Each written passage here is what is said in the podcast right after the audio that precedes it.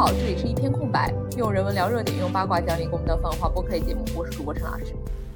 我是白老师，呃，本来这期的计划其实是要接着上期来聊一下，就是大女主无 CP 的那些文学小说。但是呢，鉴于最近发生了好多新闻啊，我们就先来换个话题吧。在聊那些相对比较爽的小说之前，先来聊一点不太爽的、更现实、比较虐或者说悲剧的东西。其实我们想聊这一期，就是从陈朗那篇可以说是火遍微博的悼文开始的。那这样一对知识分子伴侣。丈夫患癌症去世之后，妻子在悼文里面居然并不只是为逝者会的去说好话，说一些什么“我好爱我老公”这样子的话，而是袒露出一些夫妻生活中的痛苦与不堪，甚至也表达了一些对丈夫的不满。而且我甚至可以从一些句子里面看到一种微妙的讽刺，比如说那个，我想起小孩因为新冠停学在家的时候，我在家里疲惫不堪，他在网上挥斥方遒，国家革命现代性和我又有什么关系呢？他和他的朋友们聊女性主义的时候，我心中冷笑。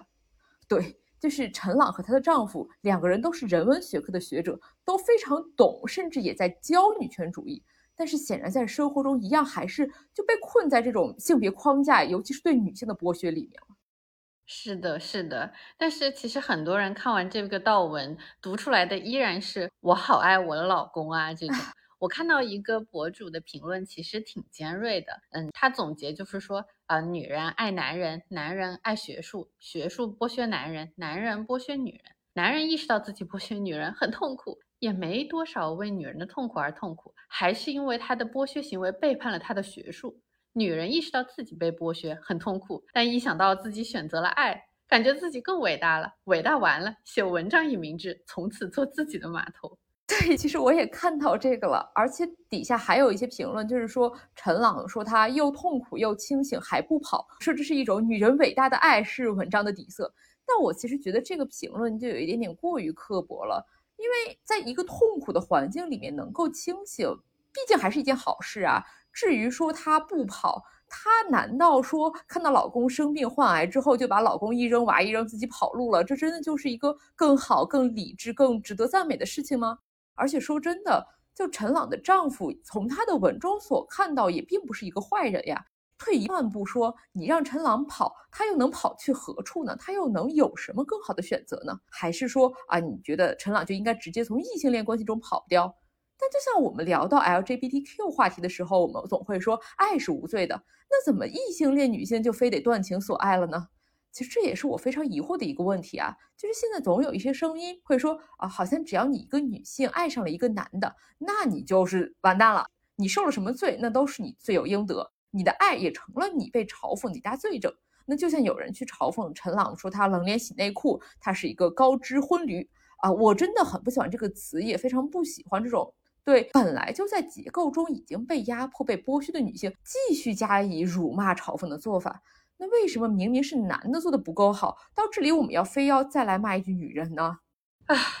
我觉得这个就是因为结构性的厌女真的会影响所有人啊，而且一定程度上就也算是另一种受害者有罪论吧。因为他结婚，因为他喜欢男的，所以他才会受到压迫、受到伤害，这是理所应当的。那现实都这样了，谁叫你非得找个男的呢？这样就好像把所有的问题都推成了是他自己的问题，呃，只要我不像他一样，我就不会受压迫，不会受伤害。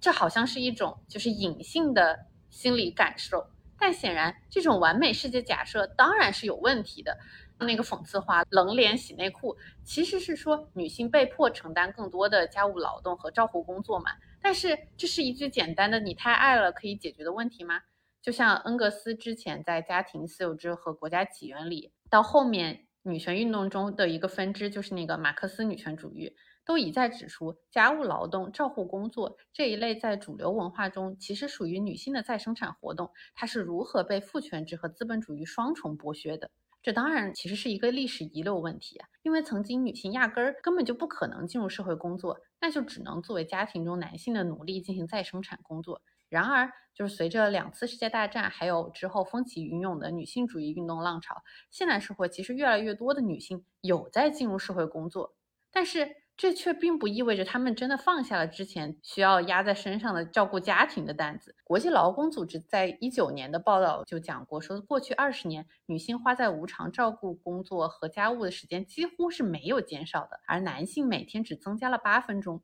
据估计，全世界每天一百六十亿小时的无偿工作中，女性大约承担了四分之三。换句话说，男性每做一小时的无偿工作，女性其实做了仨小时。而新冠疫情呢，显然加剧了这个问题。那首先，疫情带来的失业潮影响更多的是劳动密集型的产业，比如出口加工、还有服务业，或者是灵活就业的非正式工作。而这其实，在结构上正是女性从业者集中的行业，这就会导致女性在疫情中失业更多。而另一方面，新冠带来的大量照护工作，也顺应旧有的性别规范，更多的落到了女性头上。所以，疫情后时代，女性面对这种不平等的无偿工作，你把它完全归因于个体，真的是不公平的。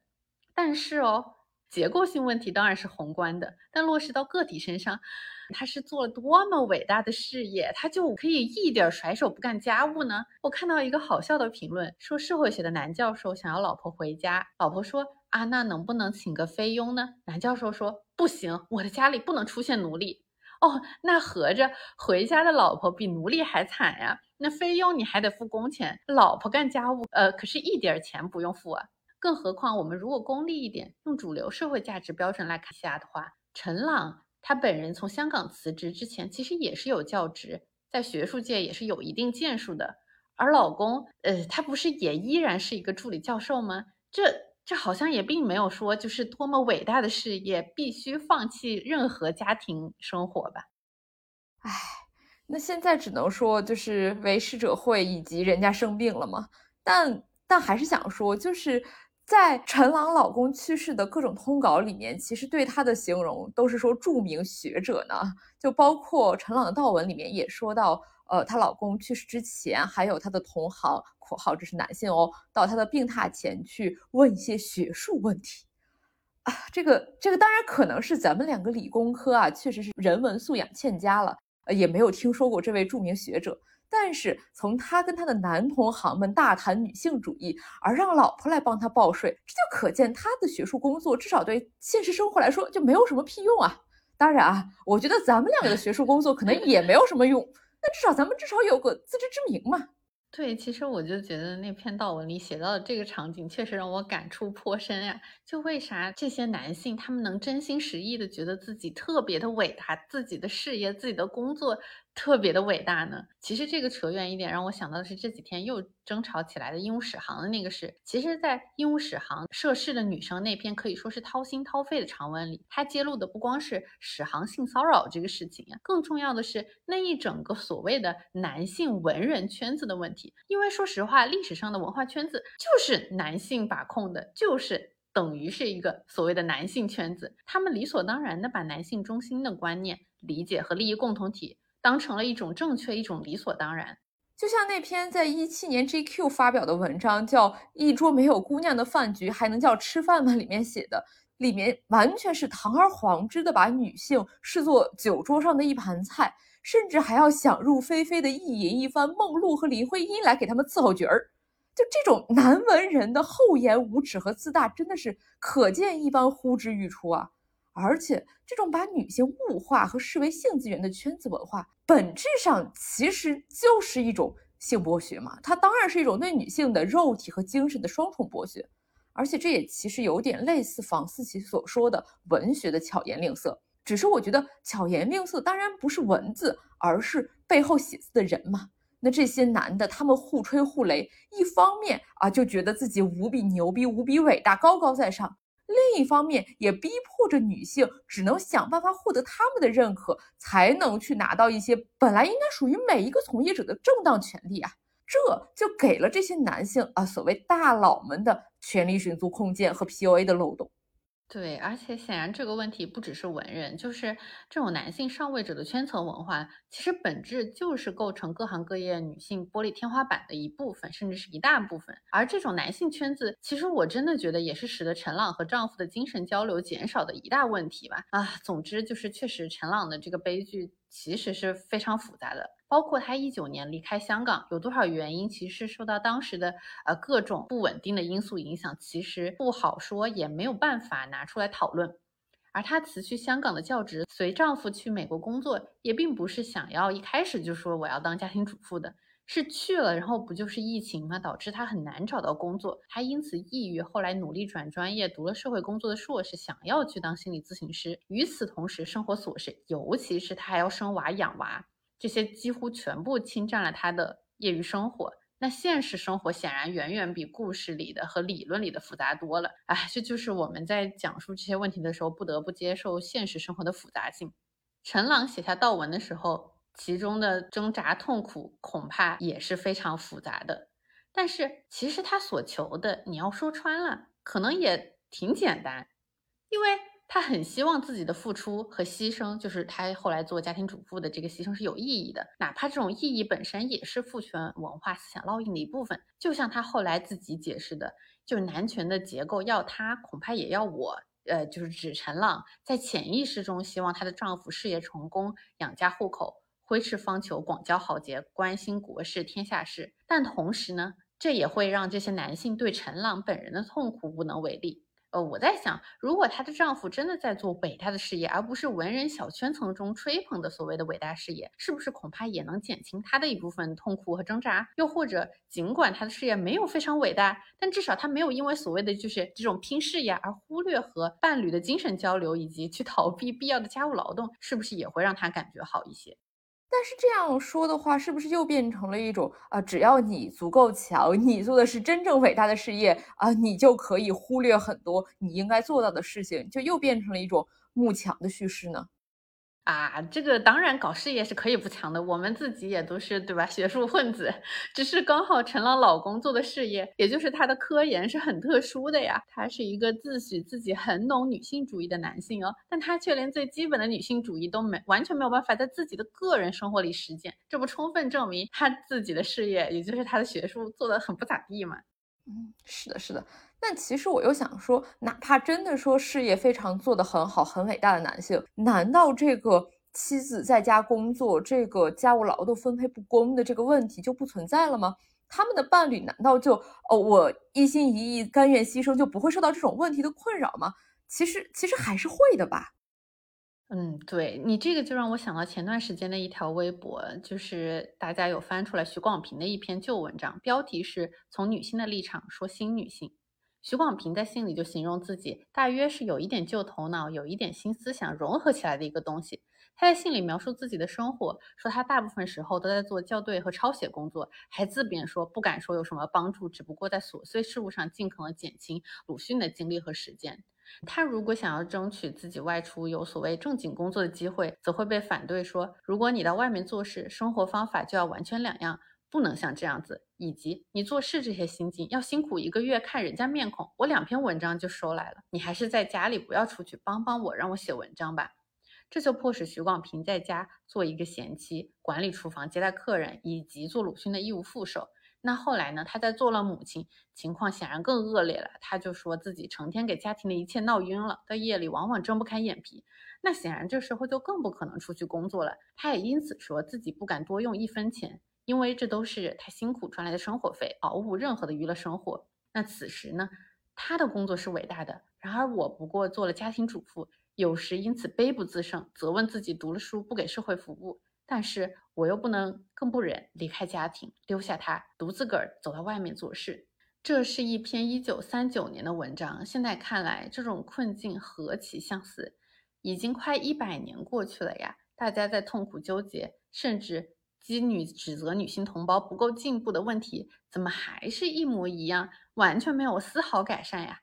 用徐广平的原话，其实。就很好总结，就是说，尽管社会上大吹男女自由平等，要女人出来谋生、经济独立，但一到自己的女人，就什么都两样了。哎，这显然是因为一个老婆又做保姆又做管家，那肯定是比外面请佣人经济实惠又妥当多了。而从女性的角度，正如徐广平一针见血的自述，作为一名女性，其实真的个体独立来说的话，很难摆脱这种处境的。因此，他也说，这个责任似乎不能专责备女性，这是社会构成的病态现象，是社会组织落后的国家必然的现象。解决它不全是女性本身，在男性在社会问题上，我以为都有关系。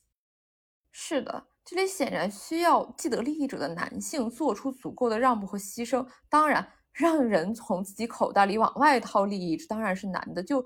伟大如鲁迅，他前脚先写那个讽刺，呃，进步青年和进步女性结婚之后，果然进步女性还是变成了太太，而进步青年则 对不对，也不会做出什么帮助，就是连帮忙喂个鸡也不行。然后后脚他就让许广平在家里作为他的贤内助，就。让人真的有一头牛，这个牛就是交不出去呀。只是说这个话，我觉得真的是应该给现在动辄起承转合，直接在网上站在那种道德制高点上指责一个个体女性啊，你为什么不去独立，不去在外面工作生活？呃，有这样说法的人，应该看下许广平的自述。嗨，这不是情绪抒发大于讨论真实的问题吗？而且这也是因为，就是刚刚提到的这个问题，确实非常非常的难搞定啊。南希·弗雷泽其实之前就对家务劳动的理想结构有过相关的论文，呃，就是《照顾危机论：当代资本主义社会再生产的矛盾》。呃，这个我们也可以贴在 show notes 里面。它里面就分析了资本主义的三种体制，就是包括自由竞争的资本主义、国家管理的资本主义以及金融资本主义体制。那实际上呢，每一种体制下再生产劳动。都存在相应的问题。那他呢是强调了市场化、社会保障削减和女性劳动力市场化导致的照顾危机，也就是会有一部分人就将家庭劳动外包，而另一部分人则必须又为前者服务的同时，还要承担自己家庭的劳动。那显然，只有通过深刻的社会转型，才能解决这一问题。他在他的另一篇论文《男主外女主内》之后，性别公正与福利国家。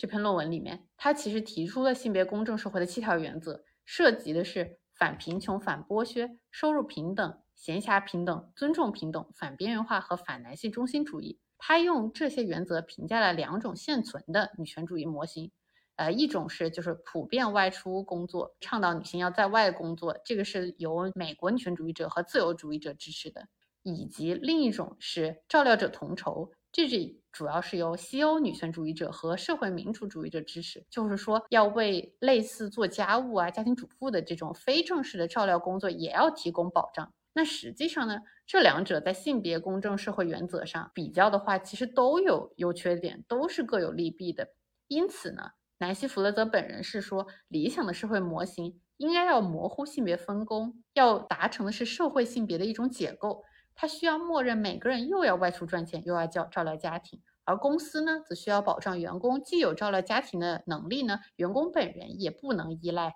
家务劳动外包。是的，就这样子听的话，感觉真的像是一个乌托邦一样。从这也能看到，就是这个家务劳动的不公平问题到底有多么困难了。可能在经济上行的时候还有点希望，至少还有外包的希望吧。但是到了下行时代，那别管你是人是鬼，那公司都要剥削你，你也难免要去剥削别人。想要去反贫穷和反剥削已经太难了，就何况另外一些平等问题。那另外一个问题就是社会性别结构，其实也让我们想到，就是咱们很早的时候做过一期讨论罗琳和性少数的讨论，感兴趣的大家可以回去听一下那一期，我们两个还是比较详细的讨论了一些对于性别和打破性别隔离的观点。那这个问题其实真的是，因为现在整个社会文化和制度都是建立在传统性别之上的。那在这样已有的结构中去打破藩篱，其实就是非常非常困难的。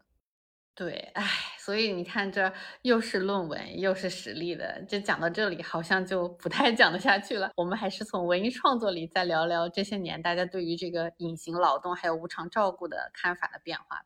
其实说到浪漫小说中的照顾工作，呃，最经典的我觉得就是小美人鱼的故事啊。那小美人鱼她进入人类社会，其实就是作为一个照顾王子的女仆身份出现的。那她呃牺牲付出了，包括她的脚、她的声音，那这么多王子其实是压根不知道的。在许多文化故事中，女性角色就是会天然的承担这种照顾对方的责任，以此来维持或者深化他们的关系。无论这种照护是情感上还是物质上的，这种照护行为都会被规训成，或者说被视为一种爱的表达。那这就导致传统的社会关系里，包括我们上面提到的，不管是陈朗还是许广平，这些女性也都更多的承担了这种情感劳动和照护责任。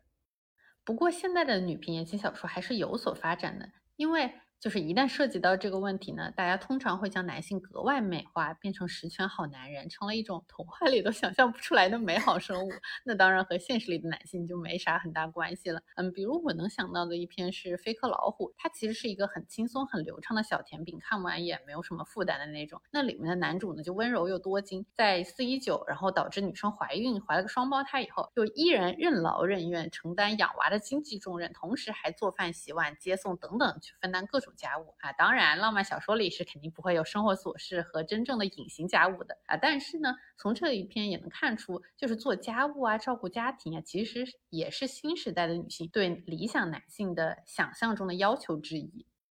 是的，其实说到家务劳动，我还想提的一本小说是飞天夜翔的《夺梦》啊。虽然这是一本耽美小说啊，但是不管是从小说还是现实里面。其实同性伴侣之间的关系都难免要受到主流异性恋范式的影响，因为毕竟从头创立一套新东西就是很艰难的嘛，人也是无法避免要从现有的一些范式中去模仿去学习。所以在这里也是把这本小说单纯来去作为一个浪漫小说的例子去讨论一下家务劳动问题，因为这本小说其实就写的很经典啊。一开始是公救了想要自杀的受，那受当然就很感激，而且有点暗恋公嘛，然后他就去主动给公洗衣服啊，包括好像也有洗内裤啊。但是后期两个人在一起之后，甚至呃两个人没有正式确立关系之前，就是公也对受有好感之后呢，那公就会主动给受做饭，然后甚至给受写一整本的菜谱，那受可以点菜，就朝哪一页到哪一页这样子。当然，很多家务劳动问题其实还是靠作者给主角们点的一些金钱上的金手指啊去外包解决了。但在这之前，我们其实可以看到啊，这里面的模式。就是一种把啊我做家务劳动作为一种情感的表达方式的。那我喜欢你，我对你有好感，所以我愿意给你做家务。那其实细想一下，这就跟传统对女性那种贤妻良母式的规训，就是有点异曲同工的嘛。很多男的说他想要找一个传统的女朋友，指的不也是那种啊女朋友要啊擅长做家务啊，会做饭，会照顾人什么的吗？只是在传统概念里面，我爱你，所以我照顾你，这是一个专属于女性的表达啊，没有说哦，男的特别爱你，所以他给你做饭、洗衣、扫地的，这个就很少见。那到了耽美小说里面，就这个表达的方式或者说这套规训就被套用在了两个男性角角色身上而已。不过这种套用，我觉得一定程度也说明了，就是耽美小说里面他的攻受其实跟现实里面的那个男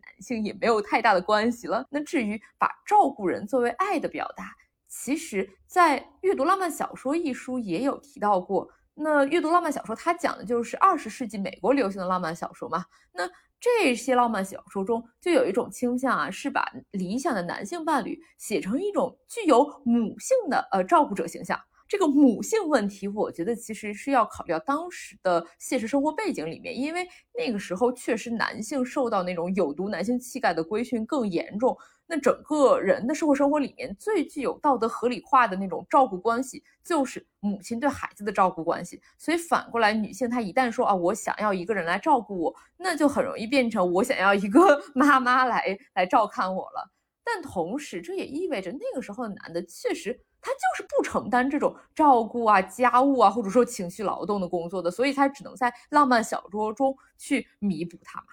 确实，然后今天还看到一条微博，有讲到，就是他观察到的一个现象是说，在 hiking 的时候，经常看到就是男方会大踏步的往前面走，然后并不在意同伴的感受，因为他们可能并不认为这是一个集体活动，而他们更在意自己的个体感受。呃，这是因为他们自己的个体感受通常就是会被人照顾的，这就体现了一种情绪劳动上的不平等。这体现在有的人永远不用牺牲自己的体验去换取别人的愉悦，而这种迁就和照顾，就像我们刚刚。聊到的，其实，在浪漫小说中，往往会被美化成这是因为爱。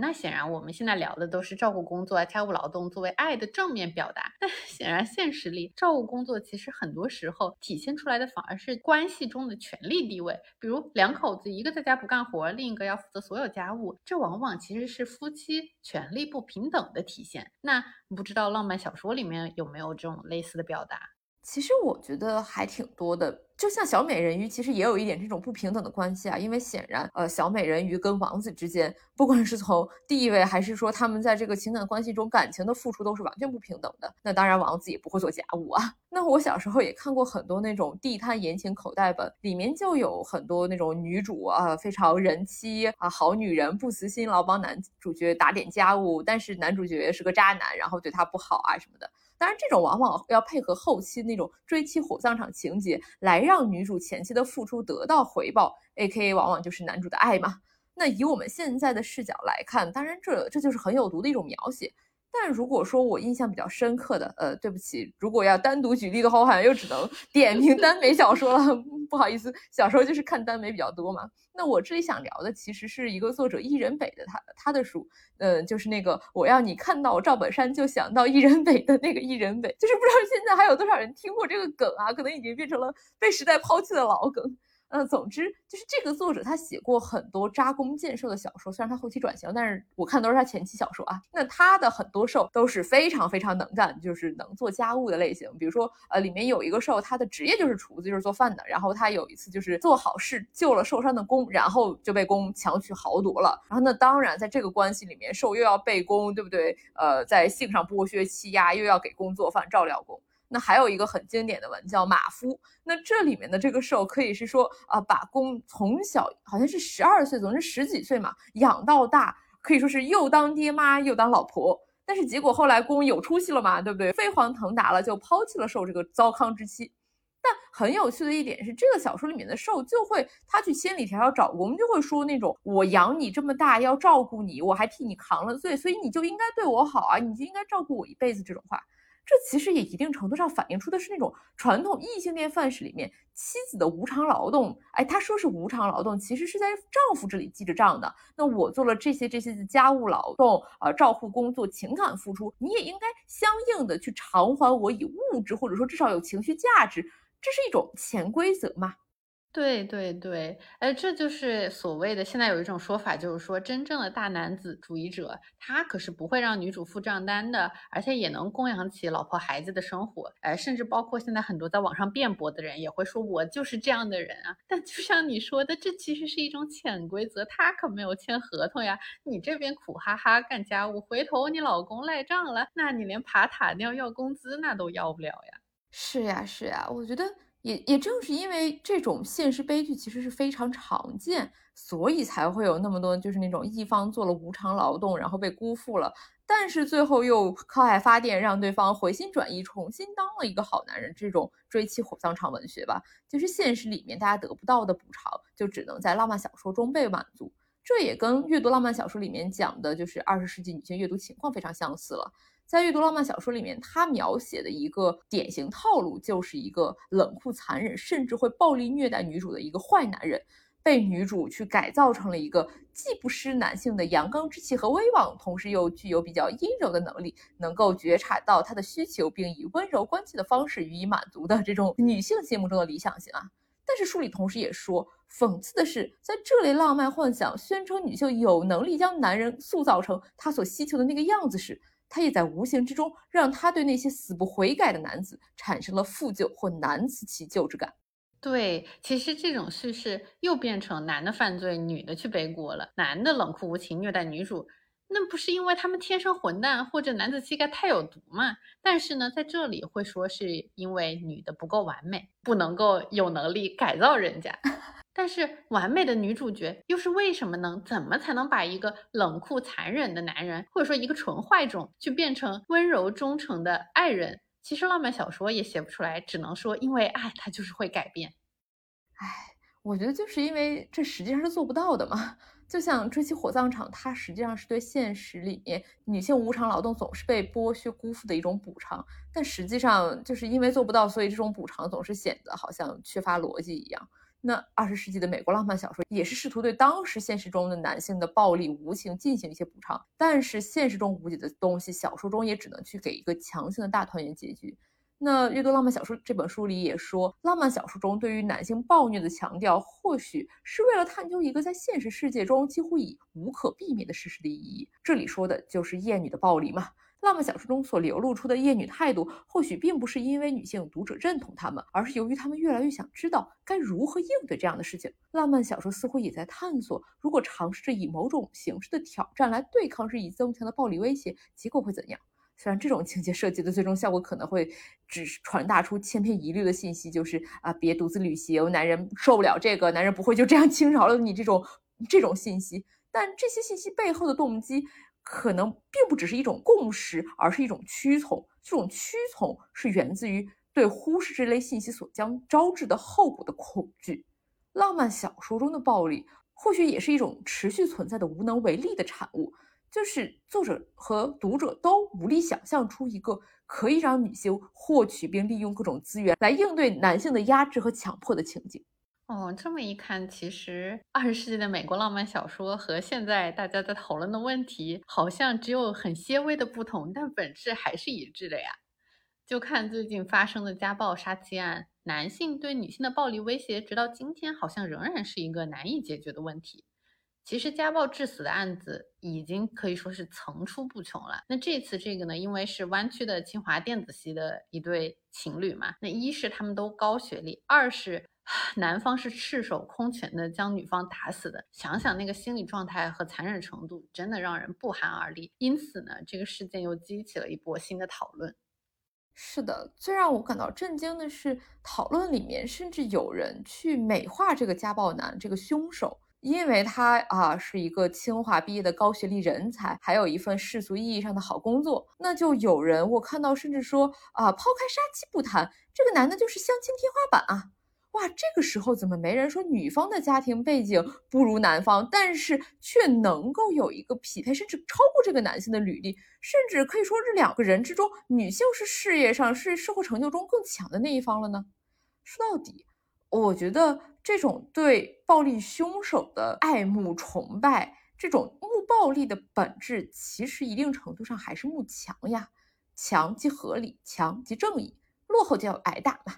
那这种对强者的扭曲崇拜心态，有时候就会意外的为评判暴力行为提供了某种心理上的正当性。而在现代社会，那教育背景、职业成就似乎就取代了真实的道德，而成为了评判人品的独立标准，甚至也成了婚恋市场上的当之无愧的优势。那在这个暴力案件里面，男女双方都有高学历，因此也一开始能够引发高讨论度。那讨论凶手更多除了啊，我觉得他家里应该是没少买水军啊，但除此以外，可能也就是因为凶手他活下来了呀，他是这个暴力事件中的胜利者。那这种家暴案件里面对女性受害者的讨论，通常相对较少，甚至完全忽略，除了给他造黄谣以外。女性受害者的人生经历和遭遇，往往是被淹没在男性凶手的光环之下的。那这种对杀人犯的扭曲情感，似乎也不是一种完全的少数现象啊。之前好像也有不少匪夷所思的新闻，对连环杀手的爱慕，给他写信、写情书，甚至想要跟他结婚，也不少见。那这种慕强的态度，在这种背景下，似乎是为男性的暴力行为提供了某种遮羞布。哪怕是恶性事件的时候，也会不自觉地从加害者的社会地位和智力资本出发，而忽略了暴力行为本身的恶劣性质和他对受害者的影响。对，就我想到，其实陈朗这个悼文能引发这么大的讨论，其实也有一些类似的微妙感吧。就像陈朗自己是耶鲁的博士，而陈朗老公呢，又渲染的是一个科研朝圣者的形象，而这就非常吸引观众的眼球，因为这是一对高知的男女性嘛。那不然呢，一个普通的女性在婚姻里面吃亏的故事，好像就不会被说成是所有女性都必须一读的文章。就我也很想吐槽，就是嗯，各位看客的反应，婚姻会侵蚀女性的自我，难道就必须看这种高知女性的文章才能知晓、才能领悟吗？唉，那说到底还是一种扭曲的慕强吧？就难道只有高知女性在婚姻中失去自我才值得惋惜吗？显然不是的。就像那个呃五十多岁自己离婚开房车的阿姨，难道不是也非常了不起？她之前在婚姻中蹉跎的岁月，难道不也是非常令人惋惜吗？那现实里这么多不同阶级、不同教育背景的女性，她们实际上都或多或少的会在婚姻乃至于广泛来说的异性浪漫关系中丧失一部分自我，沦为男性的附庸。但是通常来说，这是不会得到相匹配的讨论度的。嗯，其实这一点怎么说呢？就确实慕强已经成了一种现代社会普遍的审美啊，尤其是现在经济下行啊，对男性的慕强其实是一种对安全感的渴望。那虽然显然，你看现实里的例子，我们知道这种慕强很有可能反而把自己放在危险的境地里，但是对吧？哎，都浪漫小说了，当然还是想童话，想放飞一下。不过这也就导致一种神奇的异性浪漫关系模式，就是应该也被很多人讨论过的 T 大的那种剑与剑鞘的模式。这种模式通常是指男主角是一把锋利的剑，女主角是一个能够包容他的剑鞘。男主角通常有强大的个性和能力，但是呢，可能会有某种缺陷或创伤，那他就需要女主角的理解和支持。而女主呢，则是一个有温柔又善良的人，能够给男主提供这种安全感和温暖。她需要去包容、理解男主，去提供情绪价值。就比如非常红，然后后面改编成电视剧也还挺红的《打火机与公主裙》。里面的女主她的原生家庭就很压抑，那女主呢设定是只有和男主在一起才会找到自我，但是哦，她的这个自我是支持男主的创业，还是一种对男性的崇拜，以及她要用权力去支持男主的这个事业，这不还是没有逃脱我们一开始讨论的，不管是陈朗还是徐广平的模式吗？怎么现实里解决不了这个，呃，做家务做照顾工作的问题，怎么浪漫小说里还得这样？其实。就是不光是浪漫小说里面这种问题很多，就是慕强啊什么的。那你真的往更早的古早浪漫小说里面，我不说言情，我就说耽美的话，呃，古早浪漫小说、古早耽美小说有问题的，那可不只是这一点，做家务了，那可能会有非常非常多的暴力情节啊。比如我记得非常有名的一篇是，呃，黑道工打断了卧底兽的每根骨头啊，然后搞一些性虐待情节，让他骑床头柱啊什么的。当然，一方面这肯定有长期性压抑下的那种扭曲的性欲表达，但不可否认的是，这种亲密关系中的暴力在当时来看是普遍被浪漫化的，或者说这是被浪漫所原谅的。因为我非常非常爱你，所以当我发现你背叛我的时候，我才会如此的暴力疯狂。这个逻辑跟那些对家暴受害者造黄谣的是何其相似呀！暴力的烈度仿佛等同于了爱的烈度。这当然是对暴力者的洗白，而最后的大团圆结局，则是再次给小说之外的观众吃一颗定心丸，说没关系，只要你们相爱，打打杀杀都不会将你们分开哦。他虽然可以可能曾经强奸你、暴打你，但是最后他还是会爱你、照顾你、保护你、对你好的，你好像还是会 happy ending 的。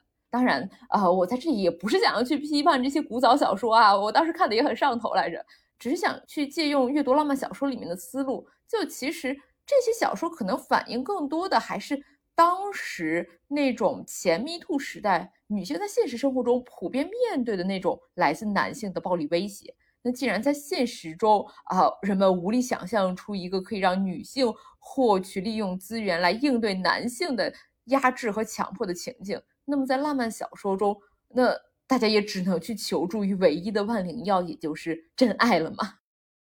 确实，不过，嗯，你也说了，你这些。比较极端情节的都是更古早的文啊。其实我是觉得这种狗血渣剑文尺度那么大，也有当时网络监管不严，整体流行的画风都比较放飞的原因。就像海棠的花样和尺寸也通货膨胀，那时候这种情节跌宕起伏，也有这种通胀的问题。因为你流行虐文嘛，那当然就会越写越夸张，来吸引眼球，来获取一种情绪上的爽快感。是的。就感觉往后，比如说一零年、一几年之后，这种打断骨头啊，或者说吃骨灰啊，这种 非常夸张的狗血虐身文就不那么流行了。但是这其实也不代表大家就突然都非常良民，都健康关系起来。我记得一几年那段时间还流行过另外一类，对我来说可能比那种狗血虐身文还恐怖的文，就是那种控制狂和受害人组 CP。啊，特别典型的，我觉得是像小琴子的得救啊，还有夏小正的狗狗。呃，讲真，狗狗我真的觉得应该是一个犯罪小说啊，不是一个浪漫小说。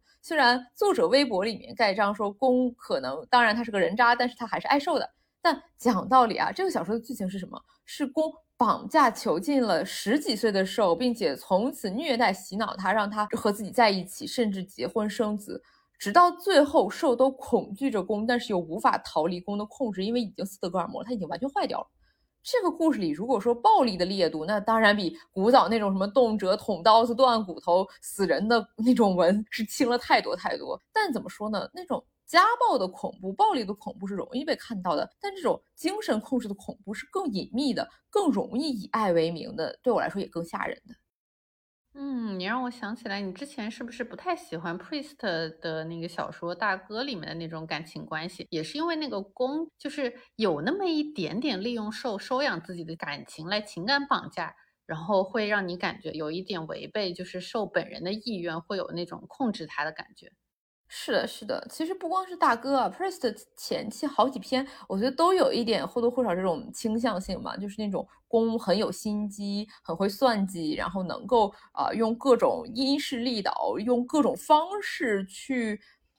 半买半卖的那种强迫受去做他呃做攻希望他做的事。那这种精神控制，我觉得比古早那种血淋淋的相杀，反而在感情上让我觉得更。更不纯粹一些，也可能是更接近现实吧。因为不是有一个说法说，人与人之间的这种亲密关系，其实都是一些权力关系和那种争夺控制权的关系吗？嗯，确实。但是就是 Priest 的这种小说里面，他早期的这种耽美小说，更多其实也是在情感绑架，或者说是啊所谓的道德绑架的范畴。所以虽然确实不是一种哎。所谓健康良性的亲密关系，但毕竟还在情感范畴里面。但我是觉得很多的异性恋故事、异性恋的浪漫小说里面，它不仅仅停留在情感绑架，而是更为真实的那种权力压制。甚至我会觉得，是不是很多人其实是认可这种价值观的？因为我感觉这种小说的受众还挺多的。比如非常典型的就是《知否》，就是《知否知否，应是绿肥红瘦》这个小说。那作者，我感觉他对于封建特权还有封建制度本身的态度。是很微妙的，甚至可以说是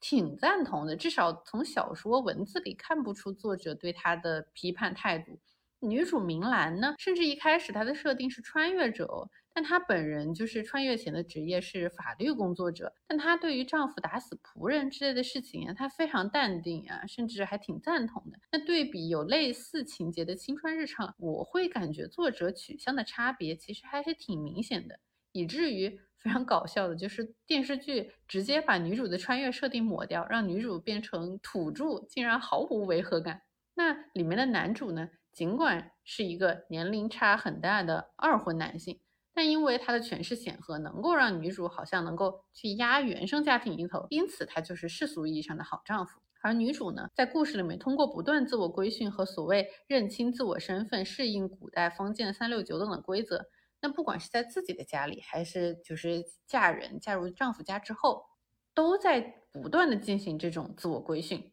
而其他那些可能任何不满足于这种所谓三六九等出生，想要去折腾一番的配角呢，那他们在小说里面都是丑角，都会被女主看不起，以至于用戏谑的语气去调侃。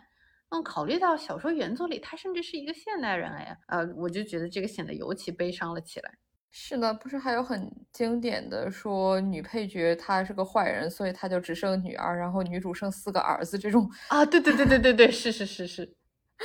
对，这这这已经是不是悲伤了，这是这是尴尬起来了。那同一个作者的另外一本书《星汉灿烂》里面，就权力关系在男女主身上体现出来的不适感可能还更明显了，以至于。呃，已经据说被美化很多的电视剧版的男主演员吴磊本人都觉得，现实里应该不会有人喜欢男主这样的一个人，就是因为男女主的感情非常空中楼阁的同时呢，男主他能够娶到女主本身这件事情，就是因为他有足够多的权利，而不是因为他们很相爱，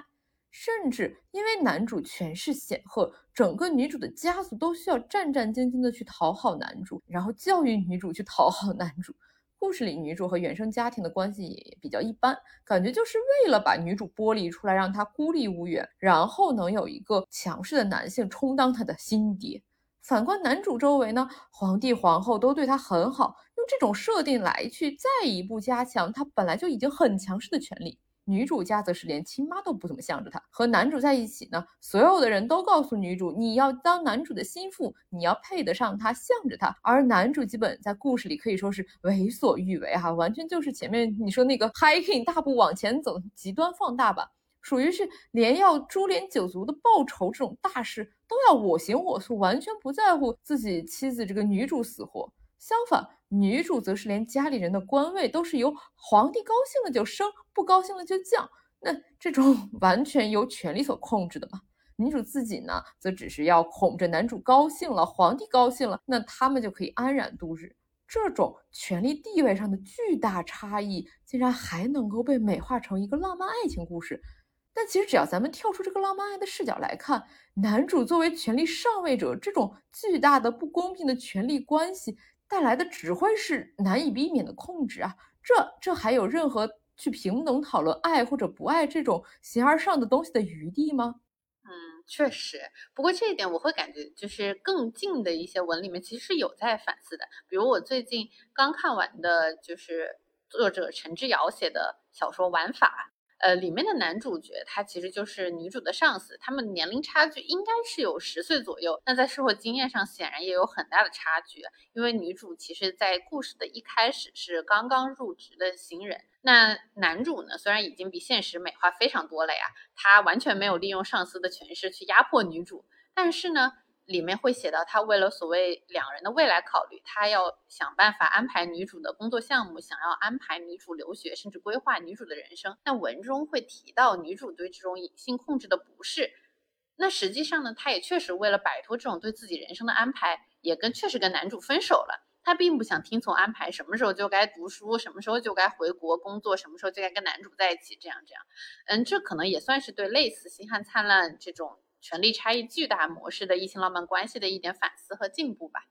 其实这也让我想到，就是我们上期聊到的娇妻文学啊，就有时候女性去让渡一部分权利，呃，比如说《星汉灿烂》那种，来换取的可能就是事事都被安排好，都被安排妥当的安全感吧。尤其就像你在前面也说的，经济下行时代嘛。那后疫情，性别平等又雪上加霜的今天，在社会中面临种种困境的女性，就是有很多很多的实际问题没有办法解决，因此去渴望传统叙事中的那种两性模式，幻想或者说呃想渴望有一个人能够帮忙抵御风险、分担困难，甚至可以帮忙解决困难本身。这也是一种很情有可原的想法。那么，那种爹系男友能提供的，不就是这种我可以帮你 carry 一切的安全感吗？是的，是的。那你说有没有可能在浪漫小说里表达那种对控制啊、对上位者权利的反抗吗？我想到了一种古早小说里非常离谱的，就是用自己的痛苦甚至生命去反抗和报复男主。这好像也是一种经典的古早狗血文套路了。就比如著名虐文东宫啊，因为设定里面男主是深爱女主的，只是他自己不知道，所以女主自杀就完成了对男主最深的报复。呃，现在来看啊，这。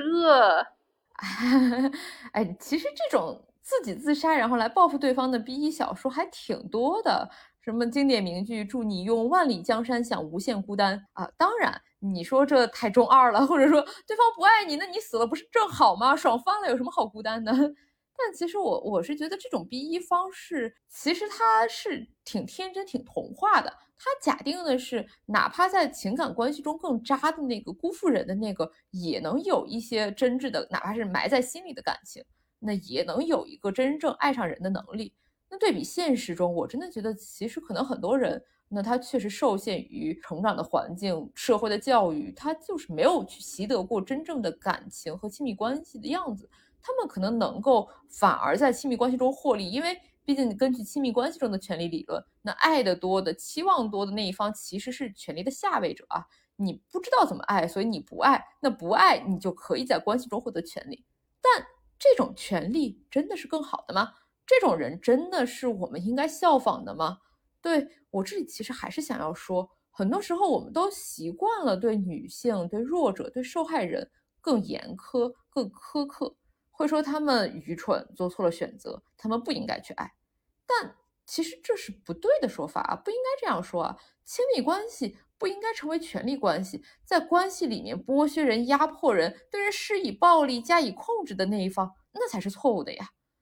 爱当然会让人脆弱，但是实际上也是爱才让人有了更多的可能性。就像南希·弗雷泽所设想的那种理想的家务劳动结构，能够让人在尊严上、在收入上、在各种方面上都平等的那种乌托邦，当然是需要很多人与人之间的爱与连接才可能去建立的。你没有爱，你怎么会去愿意让渡一部分权利？怎么会去真心的去照顾他人呢？那当然，爱不应该去局限于浪漫爱的窠臼，但是浪漫爱也未必不可以是爱的一种呀。所以。呃，最后只能说，还是让我们对同为女性的彼此多一点包容理解，少一点规训和苛责，发挥一下爱的革命性。今天当然很困难，明天也未必会更好，但是我们总还是要往前走的嘛。